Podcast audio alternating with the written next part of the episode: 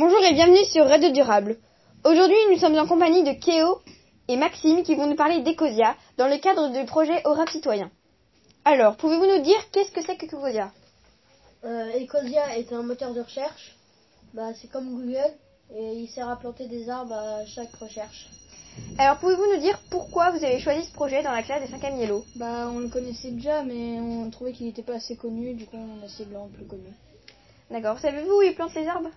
À Madagascar, au Burkina Faso et au Pérou. Euh, Kéo, peux-tu nous dire euh, environ combien de personnes l'utilisent? Bah, il y en a environ 76,6 millions de visiteurs en janvier 2018. Et aujourd'hui, ces visiteurs sont principalement des Français à 21%, des Allemands à 17%, des Américains à 9% et euh, des Britanniques à 8%. Euh, Maxime, tu sais qui l'a créé?